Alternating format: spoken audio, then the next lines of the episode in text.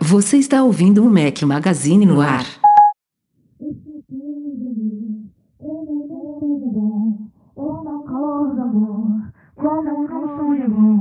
Esse é o calor do amor. Esse é o calor do amor.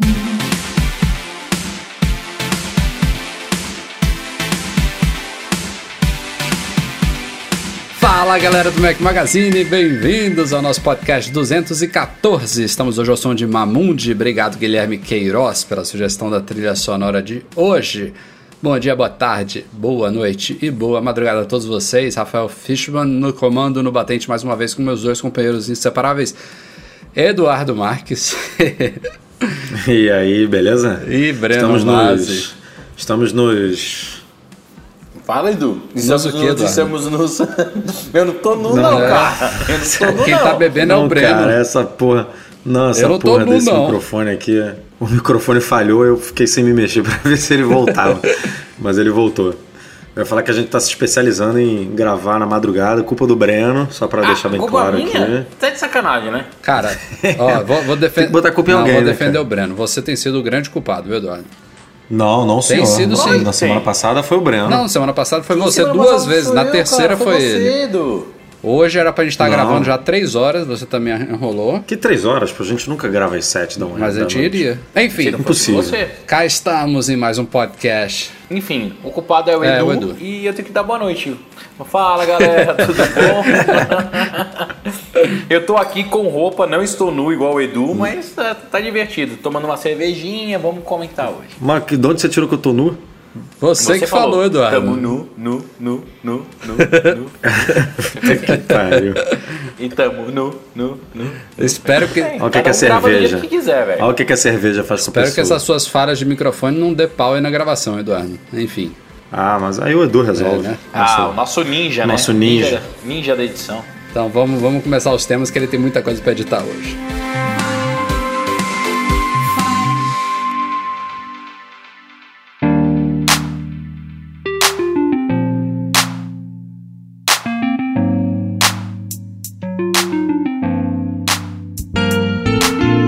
Lembrando, é claro, que a Lura Cursos Online de Tecnologia é a patrocinadora aqui do nosso podcast.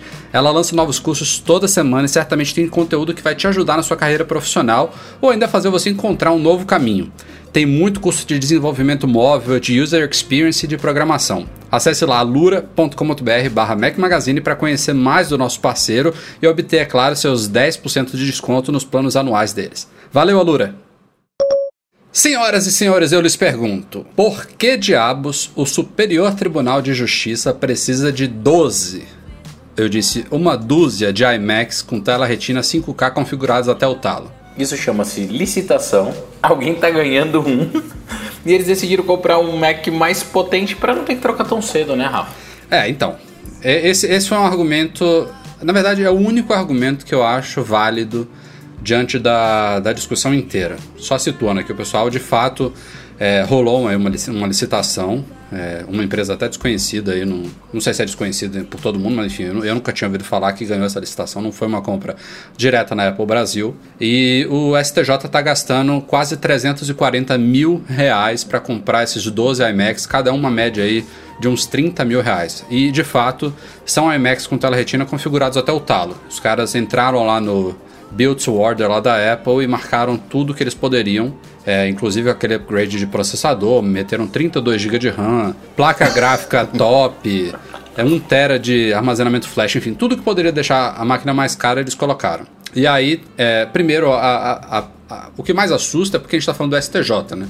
É, e lá a gente tem juízes, tem advogados, tem sei lá o que, muita coisa que faz trabalho de texto, né? De Word, de Pages. Então, um Mac Mini que o Que um iPad, é, um iPad, um iPad ia resolver. um Mac Mini, um, iPad, com enfim, teclado. qualquer coisa dessa atenderia. Mas aí o pessoal veio com os primeiros argumentos que seriam relacionados à TV Justiça. que parece que é. Depois o pessoal viu que houve uma confusão aí, que a TV Justiça é de responsabilidade do STF, não do STJ, mas que o STJ também teria programas lá e que poderia fazer uso desses equipamentos para fazer edição de programas, que tem outros vídeos também, edição gráfica e tal, enfim. Com relação a esse argumento, não, não cola a necessidade de um iMac desse, não cola é, é, eles terem configurado um iMac desse até o talo, porque tem máquinas atuais, inclusive um iMac de 21 polegadas e meia, é, na configuração mais básica ele atende a esse tipo de coisa. É, existem vários Macs. Aí que, pô, pode botar placa gráfica boa, mas não precisa de um tera de SSD, pode botar um Pode botar um, um, Como é que é o nome lá? Do aquele HD o Fusion SSD? Drive. Um Fusion é. Drive, que é mais baratinho, né? Não precisa de um processador, é, botar até o talo do processador, porque na verdade faz pouca diferença ah, eu, eu, eu, em relação a gráfico. Eu abri aqui a tela, né? tem então, só tem... Um, um, ponto nessa história toda que já mostra o quão que é absurdo. Se você considerar, não, eles precisam sim de 32 GB de RAM, eles precisam de 1, 1 TB de armazenamento flash, eles precisam de uma placa gráfica lá com 4 GB de memória de vídeo, precisam disso tudo. Mas será que eles precisam? Quem é que avalia, por exemplo, que eles precisam do upgrade de processador? Só esse upgrade de processador lá, que vai de um quad-core 3.3 para um quad-core 4, 4 GHz, que deve ter uma diferença, não sei. Pode ser até perceptível, pode não ser, mas enfim. Só isso aí são R$ 1.750 por máquina, vezes 12 são 21 mil reais só por esse upgrade de processador. E isso é uma coisa muito intangível, né? Tipo, que é melhor você ter o top, não, ninguém tá negando assim que é, é, super legal eles terem a máquina mais top possível da vida. Não, o Brasil não tá vivendo um é, momento... Aí já entra esse, esse grande... Né, pra, pra, pra tá nadando assim de braçada. Ah, já que vamos comprar, vamos comprar o mais top e tal. Não é, não é o momento não tem clima para isso, né? No, com tudo que está acontecendo e tal. Então, hum, assim, teria que ter uma justificativa muito boa que não tem. Algum, foi o que você falou. Alguma, tiveram algumas pessoas que defenderam lá no, nos comentários, muitas outras que inclusive trabalham, que são servidores públicos, que trabalham em STJ, que trabalham em outras, outros departamentos, falando que não, que o normalmente é isso mesmo, que os caras gastam sem necessidade, que tem licitação de outras coisas que segue o mesmo caminho que a gente está acostumado, né? Outro dia mesmo eu vi uma matéria de. Eu comprou camisinha aí pro carnaval de 69 reais. Tipo. Tem, tem de tudo, né? Licitação. Caralho. Teve o Hagendaz lá do, do Temer, do avião, né? Que, tem, tem de tudo, é, cara. Teve um, que, teve um que falou que Brasil, se, ele, né, se eles não gastam é, a verba que tem disponível, que no ano seguinte eles falam, ah, já que vocês no ano passado não precisaram disso tudo, a sua verba agora vai ser menor. Só isso aí já seria justificativa para queimar dinheiro. Ou seja, é tudo errado, né? Já começa lá na raiz é, o erro. Agora, Quer dizer, não tem a ver com a justificativa, né? Tem a ver com exato, o gasto. É. Se esse ano o cara vira e fala assim, não, eu não preciso disso. Em vez de gastar 300, eu vou gastar 150. E no ano que vem ele realmente precisa de 300. E poderia justificar, é, quer dizer, foi o que você falou, tá tudo é. errado. Agora, tem o único argumento válido, voltando aqui ao início do papo, é se esses iMacs forem usados por muitos anos, ou seja, se o STJ não investir nisso de novo por pelo menos uns 5, 7, 10 anos que seja, né? A gente... Não, não existe isso, não. Então, não existe mesmo. Aliás, primeiro a gente não tem nem garantia que esses iMacs não dá problema nenhum daqui a 5 anos, digamos assim. Né? Ah, assim, ó, vamos lá. Isolando que são iMacs, isolando que ah, e os caras fizeram upgrade, não sei o que. Para mim, o que mais me dói, o que mais me choca, o que mais me incomoda é a falta de amor pelo o dinheiro, pelo seu próprio dinheiro. Porque quem é servidor público que tem lá, o cara que escreveu essa licitação, ele também está pagando por esses IMAX, ele também está pagando um, um, uma parcela disso, como eu estou pagando, como você está pagando. Então, numa boa, é, se a cabeça do brasileiro não mudar, é, Mas, é, e, e, das pessoas é exatamente que isso que você está falando, cara. Não, a, dá, a, fudeu, cara. A, a nossa tem país que eu não vou ficar dando exemplo aqui para não ser com complexo de vira-lata, mas tem país que o público, que a, a, a ideia de público é assim, isso aqui é de todo mundo, então a gente tem que cuidar. Tem países como o nosso que o público não é de ninguém, que ah dane-se, é, é público, não é nosso, tipo não é meu, entendeu? Tipo, a, a, a praça, dane-se, vamos, vamos pichar, vamos, vamos mijar no poste, porque não é de ninguém, não tem problema. E você não vai entrar na tua casa e mijar no chão, né? Não vai pichar a parede da tua casa. É, é a mesma coisa. O dinheiro ah, é público, não é de ninguém. Ninguém pensa assim, ah não, o dinheiro é, é, é meu, né? Eu tô, eu tô pagando lá os 27% é, anualmente do, de tudo que eu ganho para imposto e isso e tá indo para isso, erradamente. Então, quando não, enquanto não mudar essa mentalidade, ferrou, cara. Não vai resolver, é verdade. Podcast sem rumor não é podcast, a gente tem alguns aqui, principalmente em relação ao iPhone que vai ser lançado esse ano. Eu vou em partes para a gente não se perder aqui. Primeira leva de rumores aí fala que o iPhone X, iPhone X, iPhone 10, sei lá, um codinome aí que o cara postou pro iPhone desse ano, lembrando que o iPhone acabou de completar 10 anos que foi apresentado, né? a gente comentou no podcast passado. Que ele vai ter uma espécie de sensor a laser com reconhecimento facial e um rumor aí já recorrente de Touch ID embutido na tela, numa tela totalmente sem bordas. O Touch ID não é uma coisa, é uma coisa que a gente já discutiu aqui. Se vier mesmo um iPhone que, que tem uma tela que ocupe boa parte ou toda a sua parte frontal, realmente as possibilidades são duas para o Touch ID. Ou ele vai para trás, como nos Android, ou a Apple vai aproveitar uma nova tecnologia e de esconder ele atrás da tela e a gente não sabe exatamente como é que isso vai funcionar. Até aí não tem nenhuma novidade. Mas esse, esse novo sensor de reconhecimento facial seria uma, uma, uma, segunda forma de autenticação no iPhone, possivelmente ou reconhecendo o, o, seu rosto como um todo ou reconhecendo íris, né? Que é uma outra, uma outra coisa que tem sido citada por aí, que é uma coisa que já existe. É, normalmente de uma forma meio rudimentar, né? Você tem que posicionar o olho certinho, não é uma leitura tão rápida, enfim. A pergunta que, o, que alguns. É, não, não, é muito útil, né? É, a, essa foi a pergunta que algumas pessoas levantaram nos comentários do post. Para que um sensor desse, se já existe o Touch, o touch ID ele funciona ID. tão bem, né? É, funciona tão bem, entre aspas. Não tô brincando, funciona Hoje legal, em dia mas... funciona, né? Há um tempo ah, você não precisa estar tá olhando pro telefone, né, cara, para poder desbloquear. Você tira do bolso, o negócio já tá desbloqueando. É, eu testei aquele o Samsung que ele segue o olho, sabe, para ir rodando o texto e tal. Tinha hora que funcionava super bem, tinha hora que não funcionava de jeito nenhum. Depende muito de luminosidade, captação. Então, eu espero que a Apple não coloque isso, porque eu acho cagada. Parece tecnologia antiga, assim, o Touch ID para mim é mais rápido, mais funcional. Ó, tem, tem uma situação Mas... que eu não acho que a Apple faria um iPhone com essa tecnologia só para esse público. Não estou desprezando esse público, mas é uma situação específica que é lugares muito frios. E aí já existem luvas específicas para você usar com telas é, capacitivas, né, com, com, com, touchscreen. Ela tem umas pontinhas lá que simulam a ponta do dedo, ou seja, você consegue usar normalmente na touchscreen, mas o, a, a, a, impressão digital fica atrás da luva. Não tem como você autenticar o iPhone com Touch ID com uma luva dessa.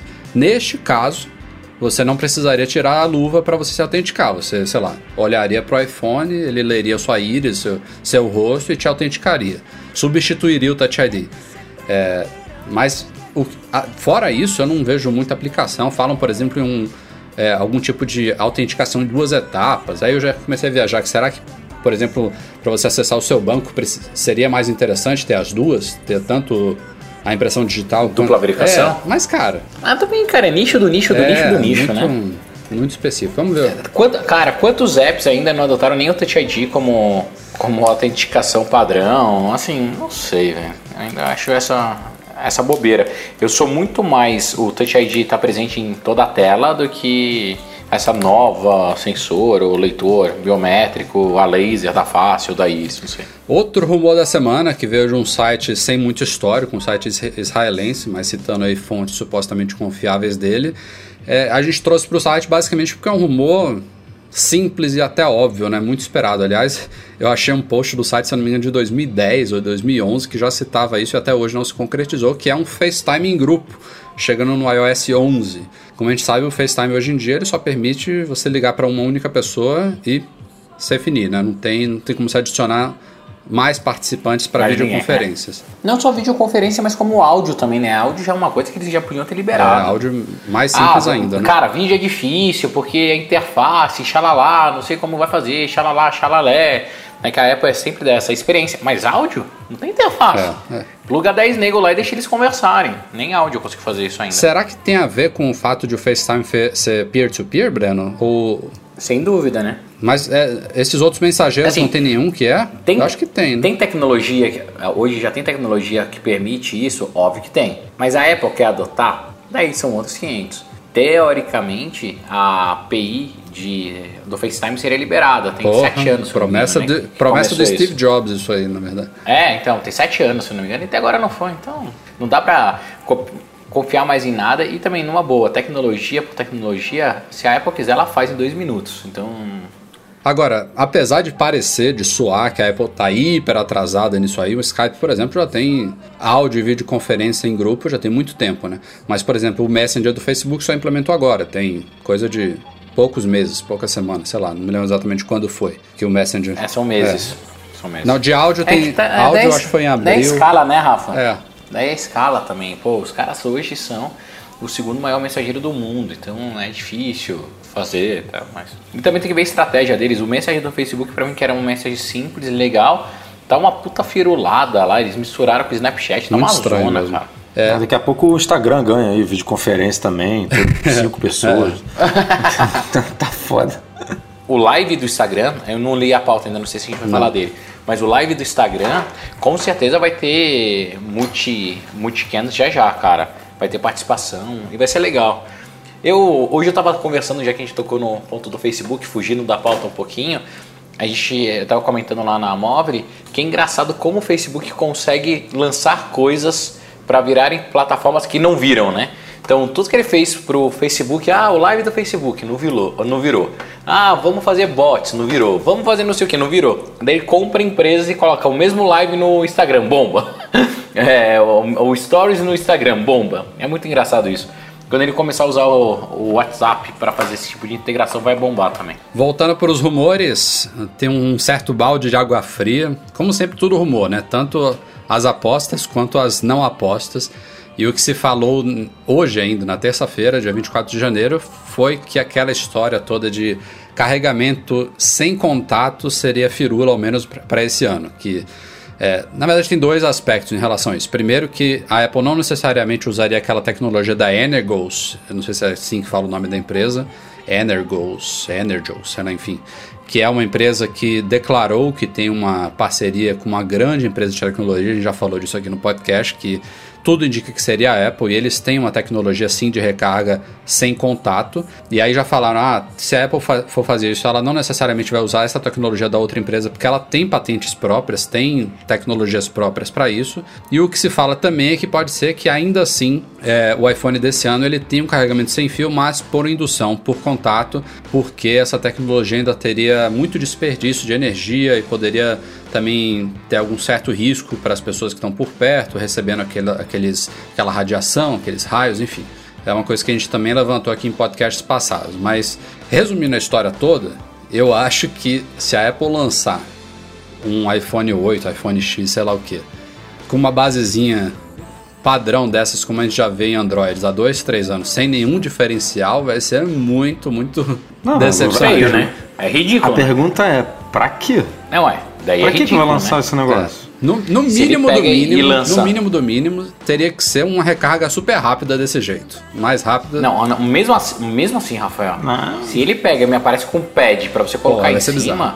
porra, tem o, a, como chamava aquela empresa que tinha as capinhas lá? A Mofi, a Mofi tem isso.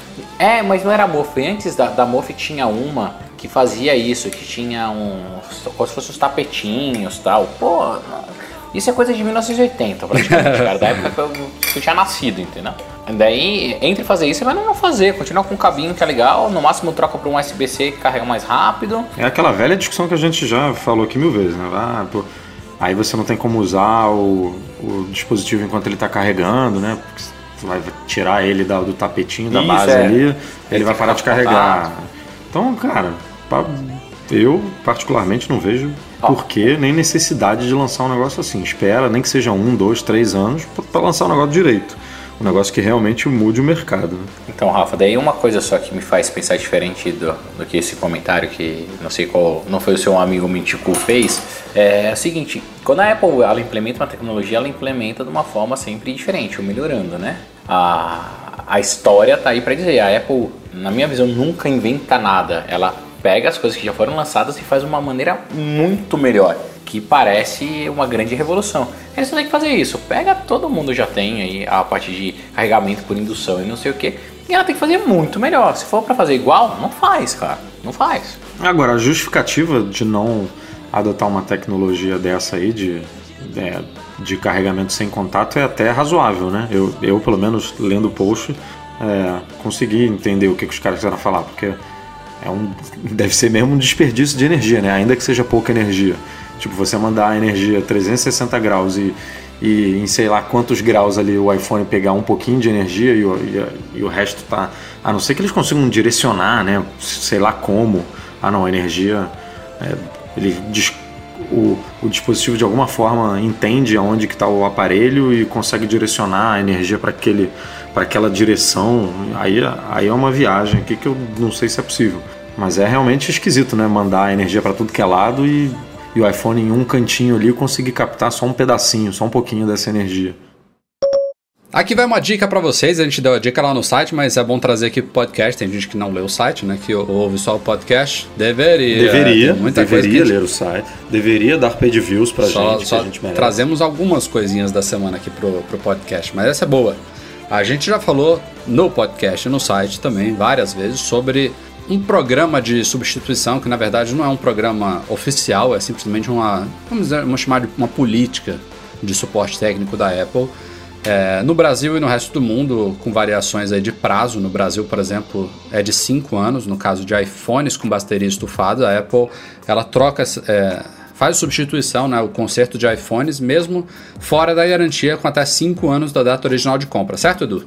Falei alguma besteira ou não, né? Certo, é isso aí. É, a novidade, que não é uma novidade, na verdade é o que chegou a gente através de um, um leitor, a gente foi verificar, é que a Apple também faz esse mesmo atendimento para MacBooks, MacBooks Air, MacBooks Pro, é, da mesma forma, gratuitamente, mesmo se a máquina já esteja, já esteja fora do, de garantia no Brasil, e também com até 5 anos da compra, se forem máquinas nacionalizadas. Se for importada, se não me engano, são 2 anos, é isso, Edu? É, 2 anos, porque a explicação que a gente, pelo menos o que eu fiquei sabendo aí, é que na política da Apple, que é uma política internacional, né, ela cobre dois anos. É, só que no Brasil, o PROCON, o Código de Defesa do Consumidor, enfim, não sei muito bem qual esfera, é, exige que seja cinco anos. Então aqui no Brasil, ela cobre cinco anos. Então é por isso que é, computadores comprados no exterior, ela não precisa seguir o código brasileiro, porque o computador não foi comprado aqui, então é, são só esses dois, só entre aspas aí, esses dois anos. É, no caso de MacBooks é coisa até, em algum, alguns casos, muito séria, né? Porque a bateria ela fica,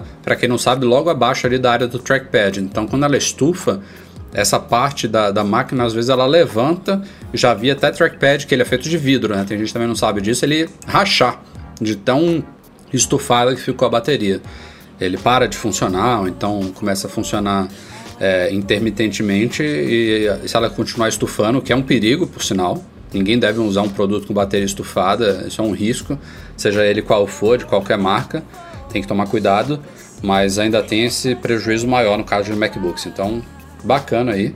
E a troca não seria só da bateria, seria da top case inteira, que é, por exemplo, o meu caso lá com a, te a tecla S, que até hoje eu tô na justiça contra a Apple Brasil. Enfim, quando eu tiver novidades eu conto para vocês. Falando um pouquinho sobre justiça e brigas nos tribunais, é, rola, começou a rolar uma treta grande agora entre Apple e Qualcomm, é, envolvendo também a Federal Trade Commission, a FTC, lá nos Estados Unidos. É, instigada pela própria Apple e possivelmente por concorrentes da Qualcomm. É, Para situar vocês, a Qualcomm, ou Qualcomm, não sei como é que fala, é a fornecedora de muitos anos da Apple dos modems das basebands que equipam iPhones, iPads com celular, ou seja, ela é responsável pelo chipzinho dos iPhones que faz a comunicação celular deles, que faz a transmissão de dados 3G, 4G. Por muitos anos era só ela. Agora, no ano passado, com os iPhones 6S e 6S Plus, que na verdade o 6S, 6S Plus não, foi no 7 eu acho agora, só no 7, 7 Plus, enfim. Bem recente mesmo, que a gente teve a introdução da Intel com um chip desse também. Então tem modelos de iPhone 7, 7 Plus com basebands da Intel e modelos com Qualcomm ainda, e tem inclusive uma certa variação delas. Parece que, por exemplo, só a Qualcomm que consegue fabricar é, esses modems que sejam compatíveis com as operadoras Verizon e Sprint nos Estados Unidos, que são CDMA. A Intel, por exemplo, não tem essa tecnologia ainda. Posta essa introdução, o grande caso é que parece que a Qualcomm se aproveitou muito dessa exclusividade dela, desse certo monopólio durante muitos anos, é, não só é, explorando esse acordo de exclusividade para impedir que concorrentes como a Intel e outras várias se desenvolvessem no mercado, né, que conquistassem contas parceiras como a Apple para gerar investimentos nessa tecnologia e, e, melhorar os produtos, essas peças, esses componentes, como também explorou a própria Apple, isso a alegação da Apple em si, né? Não estou aqui defendendo a Apple, acusando o Qualcomm, estou narrando os fatos.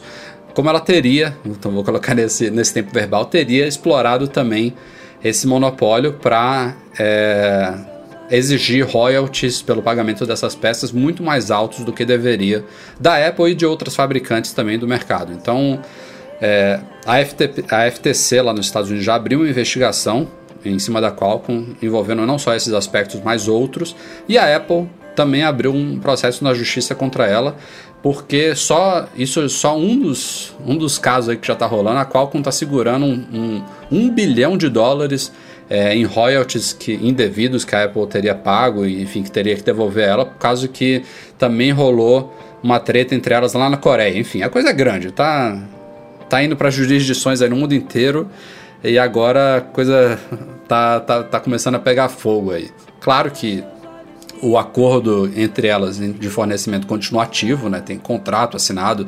Não é que a Qualcomm pode parar de fornecer para a Apple de uma hora para outra e, e, talvez ela nem quer também, não né? Quer, né? Eu acho que ela, ela seria mais é prejudicada do que a própria é, Apple, né? Mas é bizarro, né? As duas num embate que tem tudo para ser muito grande nos tribunais aí, ainda tá uma lucrando em cima da outra, uma fornecendo para outra. É, são, são dois departamentos diferentes, basicamente, assim, das empresas. Ô, Rafa, mas é uma baita sacanagem da Apple, né? Pegar, tipo, vamos lá, te dar um exemplo bem básico, tá? Eu compro todo mês cerveja da Ambev. Todo mês compro cerveja da Ambev. Pô, passou cinco anos, eu descobri que a água que a Ambev usava podia ser mais barata. E podia estar mais barato. Porra, Ambev, tá me fudendo? Ah, vou processar a Ambev, cara durante esses cinco anos ele podia ter cobrado menos. É, é que parece, ela, ela... fica parecendo realmente que a coisa simplesmente foi agora, né? Que caiu um coco na cabeça de alguém da Apple e percebeu, ó, oh, estamos desde 2000 bolinha pagando muito mais do que deveria, vamos processar. Mas eu acho que não é bem assim, entendeu? Deve ter rolado. Não, tudo bem. Mas, mas mesmo assim, Rafa, tem contratos, são acordos firmados por empresas gigantescas, né? Empresa de fundo de quintal. A Apple já provou que tem capacidade de produção de chip absurdamente boa, tanto é que eles começaram a fabricar os próprios chipsets dos telefones. Poderiam ter feito também. Ah, mas ela tem uma patente específica XPTO. De novo, muda-se a tecnologia, compra-se a patente e licencia essa porra para fazer. Depois de oito anos, sete é anos, o cara vai a questão, com mimimi, A questão véio. parece que é essa. Que a, Apple, a questão é quanto que vale esse licenciamento. É, a Qualcomm né? fala, ó, nossas invenções não são comuns, nossas invenções têm um valor imensurável e a gente, ela basicamente fala assim, a gente cobra quanto a gente quiser. E a Apple fala que não, que as, essas patentes são é, padrões da indústria e elas têm que ser licenciadas não só para a Apple, mas como outras fabricantes também que usam as mesmas tecnologias da Qualcomm, sobre aqueles termos chamados FRAND, né? Que é fair, reasonable and não sei o que. Enfim, resumidamente, termos razoáveis de licenciamento, ou seja. É, eu queria ver se alguém quisesse licenciar alguma tecnologia da Apple, se ela ia ser. É, pois é, eu acho. Nesse, nesse nesses aspectos, cada empresa vai, vai puxar a sardinha pro Não, seu lado. mas aí né? tem os órgãos regulamentares Exato. aí que é por julga, isso que entra a FTC é, aí. que julga o que, que é uma patente de um protocolo, né, uma patente é, de base de uma tecnologia, Genérica, né? né? Por exemplo, sei lá. A Apple ajudou a inventar um, um, um codec aí, né? De QuickTime, alguma coisa, ou do Safari, uma, de é, motor de, de, de, navegador. Isso outras empresas podem usar e tal. E ela vai lá e, e libera isso de uma forma que seja viável para as outras empresas. Outra coisa é o, aquela velha discussão que a gente já teve, é o design do iPhone, que é uma patente de design que Existem milhares de possibilidades de uma empresa fazer um telefone, pode ser, pode ser sei lá, redondo, quadrado, é, esférico, não sei, tem um milhão de formas aí que você pode inventar. É, e aí não, e aí a galera segue um, um, pouco a receita, pelo menos quando o iPhone foi lançado, né, há 10 anos atrás, todo mundo foi ali no, no caminho que a Apple foi. Então são são duas coisas diferentes, subjetivas, que geram muitas discussões, e aí essa galera aí, tipo FTC, é, tem que entrar em cena para dizer o que, que é e o que, que não é certo. Porque, obviamente, a Apple vai puxar sardinha para ela e a Qualcomm vai puxar sardinha para ele. Então tem que ter, um, tem que ter uma justiça aí. E no, no final meio. das coisas é o seguinte: deixa eu botar uma pimenta em tudo isso, já que eu tô comendo pimenta pra cacete aqui. Se a, a Apple conseguir baixar o preço, ela vai diminuir o preço do iPhone, eu vou receber não, também? Ela vai aumentar a margem dela. Ah! Ah, então, eu viu como que são dois vezes duas medidas? Ela vai repassar isso pra todo mundo, ó. Todo mundo pagou um pouquinho mais caro por causa da qual. Não vai, mas Então, ela não, quer, ela não quer apoio ah, popular nisso aí, Bruno. Ela tá se resolvendo lá, ela quer aumentar o lucro dela Rafael. e ponto Na final. boa, cara, isso não é questão de, de apoio popular ou não. Pra mim é a Apple, como a força que ela tem, a potência que ela tem, ela tá querendo tirar uma vantagem contratual em cima de uma outra empresa. E essa é a vantagem de você ser gigante. Na minha opinião. Mas são duas gigantes, Ah, né? os Não é uma briga de. Não, ó, não, é, tudo bem, Edu, mas não Ah, dá pra cara, comparar, né? não- a Qualcomm é grande. É Não, grande. não dá. É, a Qualcomm fornece para Não, bem, as a- fabricantes. Na Apple Cara, é uma, talvez a Qualcomm maior. É, a Qualcomm é grande, não é gigante. Não, não é gigante, não é uma empresa gigante. São mais, mais Mas bem que eles podiam dar. Eu, eu podia dar um gift card de 50 dólares, né? Na compra de um iPhone novo só. Pronto, já, já resolvi. Vamos falar de sistemas operacionais da Apple. Na segunda-feira, dia 23 de janeiro, ela liberou aí as atualizações menores que estavam em teste já tinha um tempo. iOS 10.2.1, tvOS 10.1.1, macOS Sierra 10.12.3 e o watchOS 3.1.3. Possivelmente o mais polêmico de todos é o último mesmo, porque quando saiu 3.1.1, é, não, não teve 3.1.2, a Apple pulou, sei lá por quê. Mas quando saiu 3.1.1, é, teve muita gente que teve watch bricado aí, não conseguiu instalar, congelou, enfim, teve que trocar relógio na loja, porque não tem modo DFU, né? Conectar o watch no, no, no, no Mac com USB não existe isso, então complicou feio. A Apple até tirou o update do ar na época rapidamente e ficou essas semanas inteiras aí, até só agora sim saiu 3.1.3.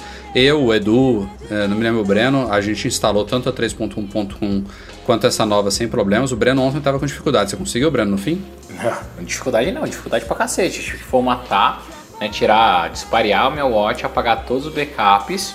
Tudo bem que eu não ligo pro PD backup. Não, mas você teve problema na E instalação. instalar Você não teve o watch bricado, né, com a instalação. Não, não. O que aconteceu foi o seguinte: eu peguei, tentei fazer a atualização do 3.1. É, você Logo tava quando saiu. travado naquela, Daí, ó, naquela primeira, né? Isso, é. Daí o meu travou e ficou com aquela bolinha, a notificação de update, e daí o telefone, o watch ficou no dia, ele- não. Sabe quando você não consegue registrar a instalação? Ele ficou naquela rodinha, como se fosse a rodinha da morte um tempão, daí ele voltou a funcionar e eu fiquei usando, numa boa. Ontem, quando saiu, atualizei o iPhone e ele deu a notificação que tinha que atualizar o Apple Watch. Falei, pô, legal, vai funcionar.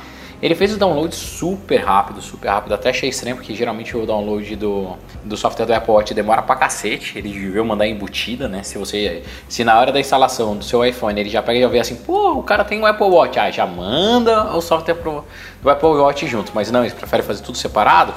É, demorou, demorou, demorou, não funcionava. Reiniciei, desliguei, liguei, dei três pulinhos, tirei do Wi-Fi, coloquei no Wi-Fi, criei uma rede nova, nada funcionava. Peguei, entrei no fórum, daí tinha no fórum um cara falando assim: é impossível resolver. A recomendação é restaure, é, como que eles vincule o Apple Watch e vincule novamente. Com isso você perderá seus dados. Fiz isso e atualizou, batatinha, assim, foi rapidão. É, mas fora isso, nada de muito especial nesses sistemas, como já era sabido é da fase beta. O Sierra teve melhora de troca automática de gráficos no MacBook Pro de outubro de 2016, no último de 15 polegadas. Resolveu alguns problemas gráficos relacionados a touch bar, enfim, alguma coisa de PDF, mas assim, são updates menores com meras correções e aprimoramentos gerais, nada perceptível, nada que vale comentar. O que vale comentar sim é o que saiu hoje, dia 24 de janeiro. Logo no dia seguinte, a Apple liberou uma nova bateria de betas, incluindo o aguardado iOS 10.3, que não veio com a gente o que a gente esperava, mas veio com algumas outras coisas. macOS Sierra 10.12.4, tvOS 10.2 e teve também um Xcode novo. Que não saiu agora foi o WatchOS. Os três primeiros sistemas, tvOS a gente não sabe o que vem de novo, é, por enquanto nada visível. Vou falar do Sierra primeiro. é, é, a grande novidade do Sierra, uma sua coisa surpreendente aí, é o Night Shift. Comemore, Breno. O Breno vai finalmente passar a usar. O melhor, eu? o melhor Nem recurso fudendo.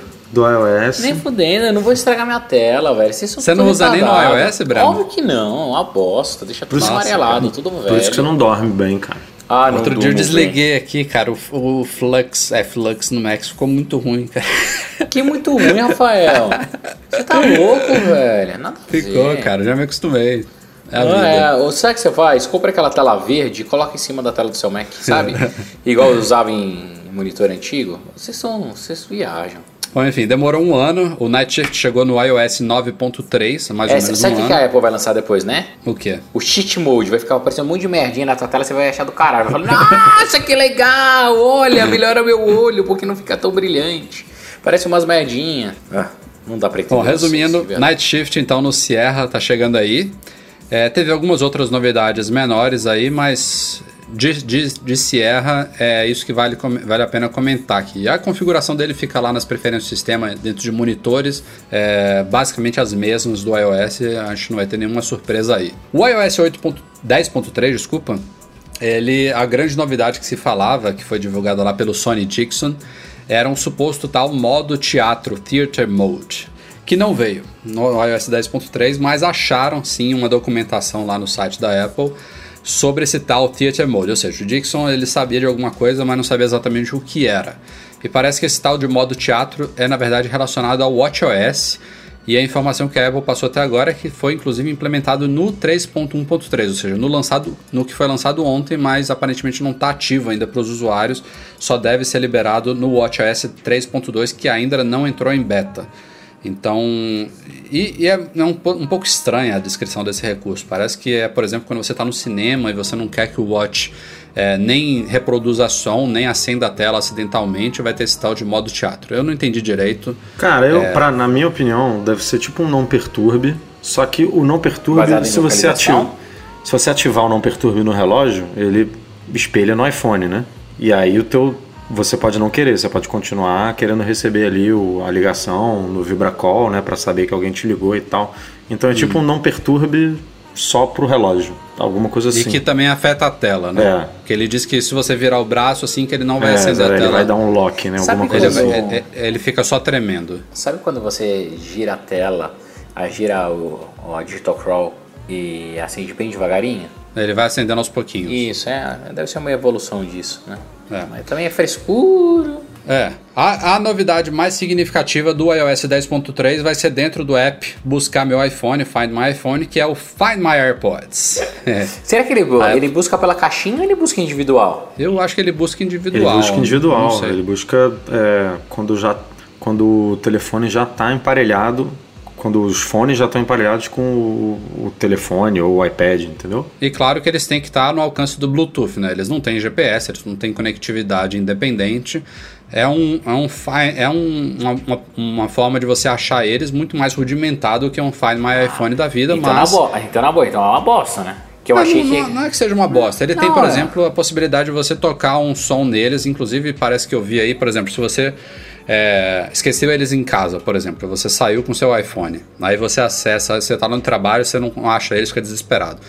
Você pode acessar o, o aplicativo Buscar Meu iPhone. Primeiro que ele vai te mostrar a última localização Ah, então beleza. Ele precisa ter geográfica então ele deles quando ele estava em comunicação com o iPhone, ou seja, vai mostrar que está na sua casa. E não só isso, parece que. Isso eu nem citei no post, tá? Parece que, por exemplo, você lá no trabalho, é, com o iPad em casa, ele usa a conexão do iPad Bluetooth para disparar o sonzinho nos AirPods que estão na sua casa. Ah, tá, entendeu? sim. É que ele deve pegar a conexão Faz uma- via iCloud, Mas ele, não, mas ele não vai estar conectado com os AirPods. O, É, o então, iPad ele vai estar no iCloud, né? Não, ele está no Mas, iCloud. Edu, mas ele, mas ele deve usar aquele chip. Como chama aquele chip Ah, deve de pareamento lá? Porra, W1. aí é foda é, se ele ele fizer. usar. Então, ele deve usar o W1 para fazer esse tipo de comunicação. eu acho que entendeu? sim. Edu. Mas ele tem que Eu fazer. porque fazer. você tem que fazer a troca manual quando você vai usar o iPad. Não, hoje sim, porque ele é burro, mas ele deve evoluir. E isso daí ele já deve usar o W1. É, é de verdade. Não, é- não é, não é que seja burro. Por exemplo, eu tô. Não, eu ele é tô com- imbecil, ele, é- ele eu é tô- tosco. Tô com os AirPods emparelhados com o meu iPhone e tô trabalhando no meu Mac. Como é que ele vai saber que eu quero passar eles pro Mac, Breno? Se um toque na continuar ouvindo caixinha. Ô, Rafa, na, na boa, vai. Ele podia fazer a desde atalho, dois toques no fone pra trocar o, o, o connect do Bluetooth. Porra, tem Ele muitos outros toques que precisam ser Não, implementados Rafa, antes dessa troca. Rafa, dava pra fazer um monte de coisa. Que você é fanboy, você vai querer defender a bosta desse produto. Não mas tô. dava, dava pra fazer Ai, um meu monte de coisa Deus. legal. Mas ele é verdade. Ficou, ele ficou doidinho com o meu review. Ele podia, de ele Deus. podia só perguntar uma vez, assim, por exemplo. Você tá. Isso pode. Você está usando o iPhone, pode. aí de- o iPhone está abandonado aqui na mesa e você está usando o Mac. Aí, ele- aí ele, você botou o fone no ouvido e ele pergunta. Deseja alternar? É, você deseja alternar pro Mac? Aí você fala, não, quero continuar aqui ouvindo uma música aqui no Perfeito. iPhone. Aí uma vez só você vai lá e pronto. Agora, Pode ser, pode ser um popoverzinho lá da barra de menus mesmo, que some automaticamente. tá conectado com o iPhone, você pegou o iPad, tá mexendo no iPad, ele tá vendo que você quer trocar pro iPad. Pergunta, quer trocar pro iPad? É. Quero. Pronto, trocou. Isso você não precisa ir perfeito. lá em ajuste, Bluetooth, bababá, bababá. Então, e daí você vai me falar que ele é um puta fone inteligente pra cacete. Não, mas nenhum faz mais do Ninguém que isso também, isso. Breno. Não vamos. nenhum é mais inteligente nesse sentido. Ninguém. Ninguém faz essa troca automática hoje. Agora, lá, é, Edu. até então eu não tinha entendido Vou- por vou- que, que, vou- vou falar- por que, que você falar busca o AirPods no mapa, né? Porque É isso. tipo, ele tá sempre perto do iPhone, não tem como, senão ele perde a conexão. Agora, com, com isso que você falou dele mostrar a última localização, aí tudo bem, aí faz sentido. Porque, né, ele vai estar ali, no mesmo lugar do iPhone, não tem jeito.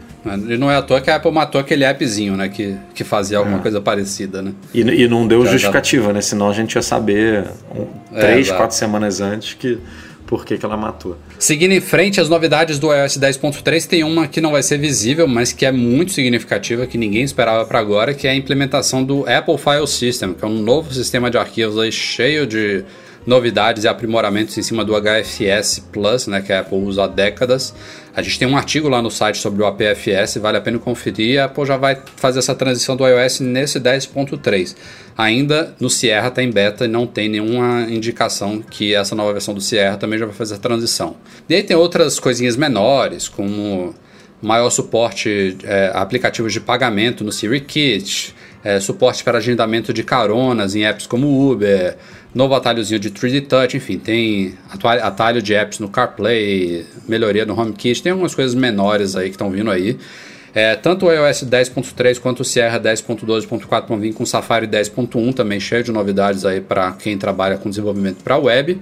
E aí a gente chega a outra grande novidade aí, essa específica para desenvolvedores, que é finalmente, na verdade são duas coisas. Primeiro que vai ter uma API para apps pedirem classificação e avaliação de usuários.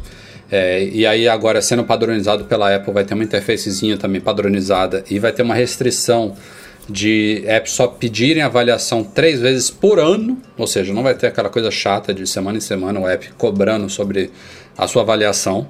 Já começa por aí. A segunda novidade, essa sim, esperada há anos, a gente já falou aqui no podcast várias vezes, que vai ser a possibilidade de desenvolvedores responderem reviews postados tanto na App Store quanto na Mac App Store, finalmente. É, depois de milênios, né? É nem anos, milênios. É, assim, duas coisas legais. Primeira, essa padronização de pedidos de review, e pelo que você escreveu, são só três, a três vezes no ano. Então, isso é super legal, porque, um, para de encher o saco daqueles aplicativos que viram e mexem com pedindo, pedindo, pedindo, pedindo, pedindo. Segundo, você não precisa mais sair do seu app para fazer o review. Exato. Teoricamente, você vai fazer tudo dentro do seu contexto. Então, isso vai estimular as pessoas a fazerem o review ali. E com certeza vão ser reviews mais verdadeiros, que está lá dentro do contexto para fazer. E a possibilidade de responder, para mim, é sensacional. E não só de responder, devia ter como se fosse uma moderação, onde ele aponta que aquilo é um comentário fake e vai para o Apple Review e ele pode ocultar ou não. É, se ele fizer isso, daí a loja fica É, interessante. porque tem Mas risco Ainda não de. tem nenhuma informação sobre isso. Tem risco de dar merda, né? Essa, Ah, sim, essa mas- mas discussão é, aí. Porque é. o nego pode começar, sei lá, meu amigo, pedir um milhão de coisas ali, né? Tipo, fazer comentários Ah, não. nada a ver. Ma- Mas dá pra. tipo, querer Apple fazer um controlar. chatzinho, sabe? Com o desenvolvedor. Não, mas aí também de- depende do desenvolvedor ter cabeça, responder bem. é, mas isso daí eu acho que o próprio ecossistema se equilibra e consegue resolver. Uma coisa que eu gostaria muito, muito de ver a Apple fazendo, é, e colocando até, até mais uma pimentinha aqui. Cara, eu acho o sistema hoje de App Install uma bosta. Não sei a opinião de vocês, mas eu acho extremamente antigo, an- antiquado e desnecessário. Eu queria muito que a Apple tivesse uma tecnologia, a lá o, o que o Google fez de Instant Apps, onde você pode startar instâncias do app, dependendo do contexto que você esteja, ou através de um deep link ou de um site web. A Apple ela tem que começar a facilitar a instalação desses apps, porque o mercado do jeito que está, a quantidade de apps que está na loja, é, é um negócio meio no sense, é muito antiquado. Né? Já que eles estão acertando o review depois de tantos anos, não adianta, não custava nada eles tentarem resolver o app install, né? Pode ser. E tem mais uma coisa também legal sobre o review, é que usuários vão poder desabilitar isso de forma geral no iOS, lá nos ajustes da App Store. Se o cara falar, ó, não tenho interesse em dar review, avaliar app nenhum, desliga aquilo ali, é uma API genérica. E provavelmente, pelo que eu estou entendendo, né, se a Apple está estabelecendo essas políticas de, por exemplo, só, per só permitir que um app peça o review do cara três vezes ao ano, ela vai forçar todo mundo a adotar essa API, né, Breno? Não vai, exato, exato. Ninguém vai poder ficar usando sistemas atuais personalizados aí de pedir review, né? Ela vai, É, a deve Apple- ser uma coisa gradual, mas ela provavelmente Ah, vai não, forçar. pode né? falar, eu acho que não vai ser gradual não. não. Você chegou a ler a documentação? É extremamente simples para fazer. Extremamente Não, não, simples. não é, não é por ser simples ou não simples, é justamente por ter essas restrições, pode ser que alguns falem, ah, não quero. Não, não, vamos lá. Não vai ter escolha, na minha opinião. Vai É. ser igual o lock screen antigamente. Antigamente você tinha uma opção onde você controlava a view da forma que você queria. A Apple quando habilitou lá o no iPad, tá, eu tô falando, ah, habilitou aquele aquela travinha lock screen, acabou. Você tinha que aceitar aquela porra e você teve que atualizar e foi do dia para noite. Saiu lá e ah, todos os novos aplicativos enviados tinham que obedecer aquilo. Então, o que a Apple deve fazer, na minha opinião? A partir do momento que saiu o 10.3, todos os aplicativos, a partir daquele momento, que usem pedido de review, tem que estar dentro do novo guide. E, e daí, essas são as posições da Apple que eu gosto. Eu acho que a partir do momento onde você tem um ecossistema mais controlado e, vamos colocar entre aspas, regulamentado, onde é bom para o usuário, é uma vantagem. Eu, como usuário, não quero receber nenhum pedido de review. Vou lá e apago. Igual eu, como usuário, não quero receber notificação desse app. Vou lá e apago. Dou, dou um, um negado. Isso é muito bom. E a Apple, como controla todo o ecossistema, consegue fazer isso. Vi vantagem. E só, só concluindo aqui, a, a avalanche de novidades também tem uma nova área de Apple ID lá no topo dos ajustes. é, e tem também um novo gráficozinho de armazenamento no iCloud também, quando você entra lá para ver o quanto de espaço que você está ocupando. E tem mais uma última novidade aí que ainda está incerta como é que vai funcionar, que parece interessante, que é a possibilidade de desenvolvedores implementarem trocas dinâmicas de ícones. É, eu até citei no post que, que isso é uma coisa que a Apple explora há muitos anos, é, meio que de forma exclusiva, né? Por exemplo, o aplicativo calendário ele mostra a data atual, né? Ele troca todos os dias o ícone dele com a data atual. E isso nunca foi liberado para desenvolvedores. E ao que tudo indica, essa API vai servir para isso. Interessante, né, Breno? Oh, eu Porra, acho o, animal. o ícone da previsão do tempo podia ser assim também, né? Ah, sim. Também Cara, é outro, outro bom podia ser um exemplo. solzinho, uma nuvenzinha, chuvinha, tipo, mudava Não, de acordo a- com o tempo. Isso vai ser, na minha visão, é mais um passo super legal de customização dos devices. Eu mesmo com o Play Kids fazendo propaganda pra mim, tá? É, dá pra fazer várias brincadeiras legais com as crianças, desde ela customizar e criar o próprio ícone. Se você tem mais de um filho, colocar o avatarzinho dele lá na- no ícone e, pô, e por aí vai. Hoje eu já mandei um monte de ideia para os meus desenvolvedores, eles são até Legal. malucos. No Legal. iFood é a mesma coisa. O iFood eu posso deixar lá o prato que você mais gosta. Numa quinta-feira eu sei que você pede pizza, eu coloco pizza no, ó, no ícone. Cara, dá pra brincar de um jeito muito legal. A única coisa que não ficou muito clara é que nível de personalização a Apple vai deixar. Mas já É. já deve sair mais coisas pra gente poder ler. É, outra ideia boa também que eu li o pessoal comentando é, por exemplo, quando um app é limitado, é, quando você app freemium, por exemplo, você baixa ele, ele tem uma certa limitação, quando você paga in-app, ele libera o ícone de trocaria, entendeu? Ah, é, É, tem- toda tem a parte de comunicação fica mais legal. Toda a parte de Exato. comunicação fica mais legal. Como sempre, recadinho da MM Store aqui antes da gente entrar nos e-mails. Ano novo, case nova, temos várias novas capas para iPhones, incluindo 7 e 7 Plus lá na MM Store, em macmagazine.store, nossa nova URL para quem não se lembra aí. Temos capas super slim para iPhone 7 Plus, inclusive alguns modelos dessa vez vieram para 7 Plus. Tem essa da Baseus, tem a Hybrid Armor da Speedin, tem a Hampton Wallet, enfim, nomes bem, bem chiquetosos, né? De couro da cena, essa para 55S. Bem, bem o quê? Bem o quê? Chique, chique o quê? Chiquetosos, Chiquetoso, chiquetosos. Tá certo. tem a capa Grip Tape da Tavic também para 55S e SE e tem a Strong Dual Case para iPhone 7 da iWill. Nossa, ainda não acabou. Tem a Waterfall também para iPhone 7, 7 Plus da Caseology. Enfim, muitas novas capas aí super variadas, com preços também variados para todos os bolsos e gostos lá em macmagazine.store. Em breve mais novidades para vocês. Vamos então para a etapa final do nosso podcast, leitura de e-mails enviados para no@magazine.com.br. não tô bebendo não, viu? É só Imagina se tivesse, né? Tô cansado. Vamos lá. Bruno Franco tem um famoso MacBook Pro de 13 polegadas sem tela retina. A resolução do monitor é de 720p, mas o que acontece se eu espelhar um conteúdo que tem a resolução 1080p ou até 4K via AirPlay para nova Apple TV em uma TV que seja compatível com essas resoluções? Eu consigo atingir 1080p ou 4K? É, eu quando li pela primeira vez a pergunta eu não entendi. Eu não sei se vocês entenderam também, eu, vou, eu vou explicar. Eu entendi, mas, mas é uma pergunta. Você entendeu? Mas é uma pergunta boa. Mas eu acho que não tem como. Não, se bem que. Então, é, primeiro eu cortar a parte do 4K, que isso já tá certo que não vai funcionar. A Apple TV não tem suporte a 4K, então ela pode estar ligada a uma TV 4K, seu Mac pode ser um iMac de 27 polegadas 5K, que ele não vai rodar em 4K. Isso aí já tá fora, Bruno. A parte do 1080p que é minha dúvida. É, eu não sei porque.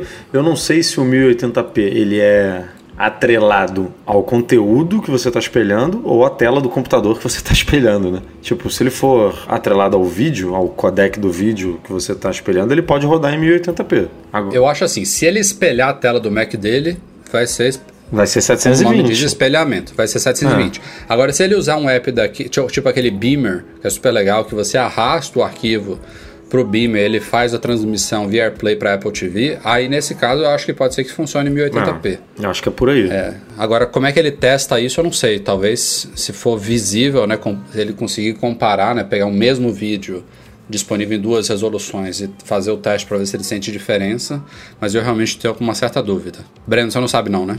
Não, não.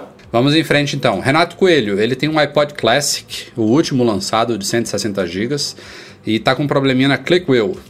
E ele disse que não está conseguindo o suporte técnico da Apple. Ele pergunta se a Apple ainda deveria aceitar produtos que não vende mais nos seus concertos. Então, Renato, são duas classificações diferentes. A Apple, quando ela tira produtos de venda, ela não necessariamente, não necessariamente não, ela não mata o suporte técnico imediatamente. Ela nem pode fazer isso. É, demora, depender do país, entre 5 e 7 anos para a Apple finalmente realmente declarar ele end of life. EOL, que chama assim.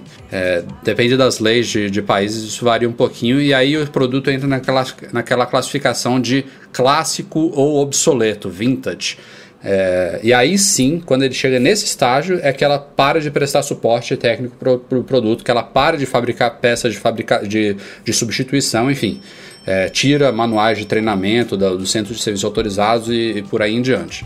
Eu não me lembro, sinceramente, se o iPod Classic já entrou nessa. Vocês lembram? cara, ele não parou de ser vendido há tanto tempo, não. Eu acho que não, né? Não, ele parou, sei lá, tem isso- dois anos, no máximo. É, eu acho que ele não entrou nessa, não. Ó, é 2014 que ela matou o iPod Classic. Então, Então, tem dois a anos, gente tem um exatamente. post aqui de ago- agosto de 2015 que o iPod Classic tá na lista de produtos clássicos obsoletos. Eu vou entrar aqui na lista agora, deixa eu ver. Mas não pode, cara. Se ele foi vendido até setembro de 2014, é, a Apple tem que prestar suporte por mais cinco anos. Cara, já tá aqui, Edu. Já tá na lista de produtos iPod obsoletos no mundo inteiro, tá? O iPod Classic de 80 e 160 GB. Não sei como, realmente o que você falou tá fazendo sentido, mas ele tá na lista sim.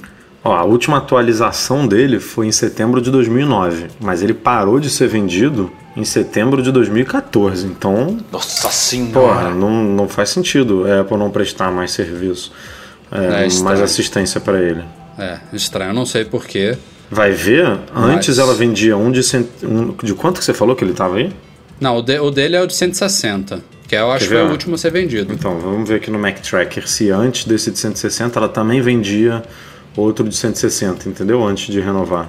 iPod Classic era antes era 120. É, os que estão os que estão obsoletos parece que são o de 80 e 160. Não É, tem cara, 120 mas- na lista que eu vi. Então, tá bizarro isso, porque até aqui no Mac Tracker tá bem específico. O iPad Classic 160 foi vendido de setembro de 2009 a setembro de 2014. E ela não tem que prestar serviço desde o momento que ela lança.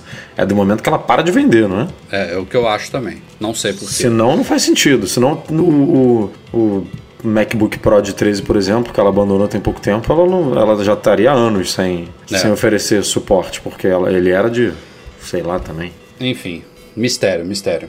Vamos pro último e-mail da semana que é do Paulo Vieira.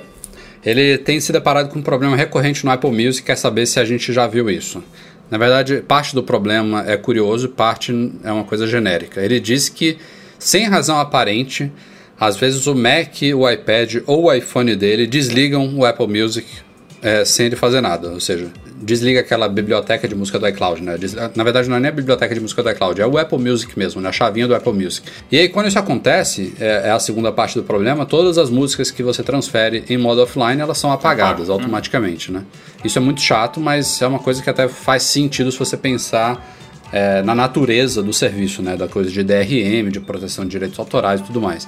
Mas essa parte de desligar sozinho que eu não sei, nunca aconteceu Mas quando comigo, você não. ligar de Então- novo, ele podia né, meio que fazer uma pergunta. Baixar você quer, tudo que você Cara, tinha. Você quer baixar Sabe tudo que, você é- tinha de Sabe novo? o que acontece? Isso, eu, eu tava com esse problema e resolvi tem três semanas, mas Hum. é um meio que um bugzinho. Eu tenho uma conta brasileira e uma conta americana. Tenho aplicativos na conta brasileira e na conta americana instalada no mesmo device. De vez em quando ele fala assim, ó, você tem que atualizar seu, alguns aplicativos. E ele pede para eu logar com a minha conta brasileira. Quando eu logo com É, a aí conta brasileira, o que, que, que acontece? Automaticamente ele desliga o Apple Music, fode tudo e cagou geral. Então eu peguei todos os apps que eu tinha só na conta brasileira e baixei na conta americana e eximi qualquer outra, ó, qualquer outra conta do meu telefone. Isso resolveu, porque você de vez em quando não percebe que ele trocou, que ele fez switch de account e dá essas cagadas, entendeu? É, esse é mais um motivo porque eu uso o iTunes no Mac, que eu faço essa alternação de contas, baixo meus aplicativos da minha conta americana e da brasileira no Mac, e no iPhone fica sempre logado na brasileira. Inclusive o Apple Music. cara. Só você mesmo. Não sou só eu, o Edu também usa. É, nem Apple Music tem. Não, tô falando de você usar o iTunes para baixar aplicativo, você usa. Eu comecei a usar para controlar mais as atualizações para publicar no site, só por isso. Porque tem muito. Não, porque pô, a gente testa muito aplicativo, né, pro site. Então, e eu não mantenho todos no meu iPhone. Então, se eu fosse controlar as atualizações só pelo iPhone, aí eu não ia saber que atualizou e não ia poder entrar no nosso é, artigo que a gente publica lá de atualizações de apps. Então, é por um motivo de trabalho mesmo, porque se fosse por, por pessoal, eu atualizaria fácil só pelo iPhone, apagaria tudo aqui do meu Mac e economizar. Vamos ver aqui. Quantos, Isso é verdade. Quantos Isso- isso é gigas? quantos gigas eu, Eu, ia muito espaço no economizar? meu Mac. Deixa eu ver aqui. É, tem uma curiosidade. Vou ver boa. aqui também. Só 50 gigas que eu ia tirar do meu Mac. Olha só que maravilha. Eu 32. Porra. Eu já ia ser uma bela de uma limpeza. É. Depois fica, ai, eu não tô com espaço, não tô com espaço. Um dia eu vou limar esse negócio aqui. Quando a gente decidir editorialmente não publicar mais aplicativo, eu vou limar isso aqui no meu, no meu computador.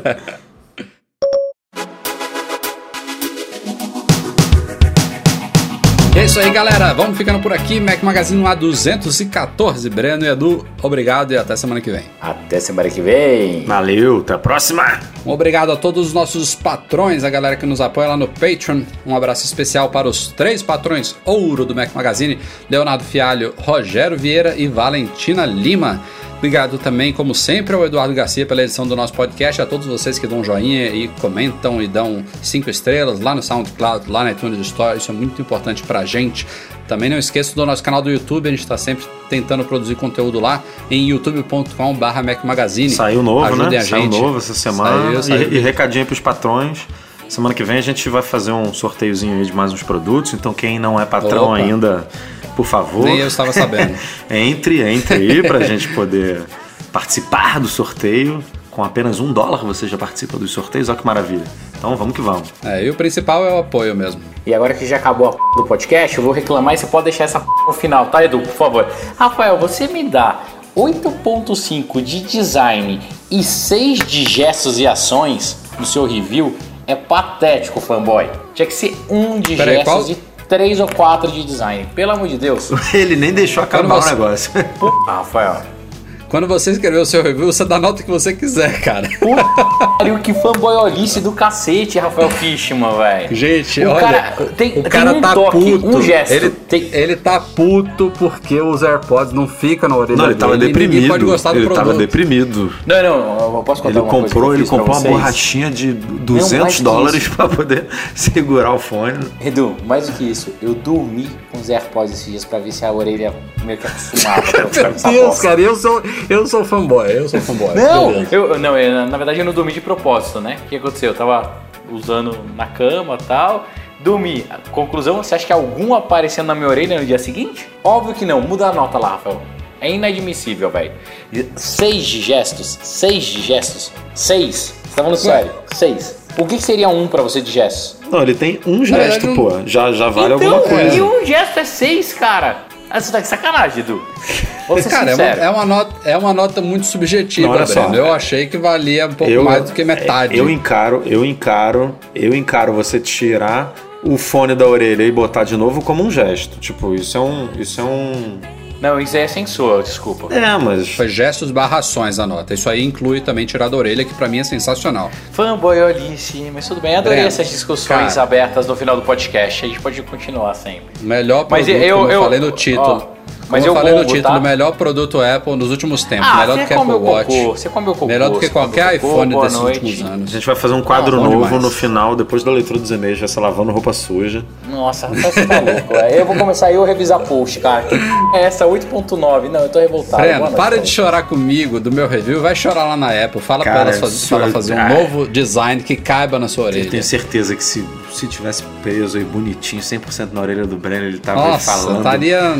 Tá falando bem demais Aliás, nem, nem isso, viu, Edu? Porque o Breno não ouve música, cara. Não sei nem porque ele tem fone, cara. Ah, eu mudei Ele nem sabe isso. o que é isso. Eu mudei Não ouve música isso. nenhuma. Porra, Você tá ouvindo ah, música? Pra caralho. Agora... você tá Encheu, encheu, a, ca- encheu a casa dele de sonos. Wesley Tem que, usar, tem que usar alguma coisa. né? Não, não é não. Ó, escuto músicas. O que eu tô escutando hoje em dia, tem uma lista do Uhum. Spotify lá que eu entro todo dia de manhã. Eu acordo com música hoje em dia, Rafael. Pra Uau. mim agora, a, a, Com agora isso, a é, sensual. sonora. É, seu Lobato tinha um sítio com a Dalice. Esse também, no Play Kiss, na Galinha Putadinha. Mas deixa, um beijo pra vocês. Até a próxima, cara. Ah, valeu. Obrigado a todos pela audiência. Desculpem essa lavação de roupa suja aqui. Vai ser quadro novo. Os vai ser xingamentos quadro do novo. Brenner. O Edu vai botar vários pis aí nos xingamentos. Mas vamos Vai que vamos. porra nenhuma. Um abraço a todos e até semana que vem. Tchau, tchau.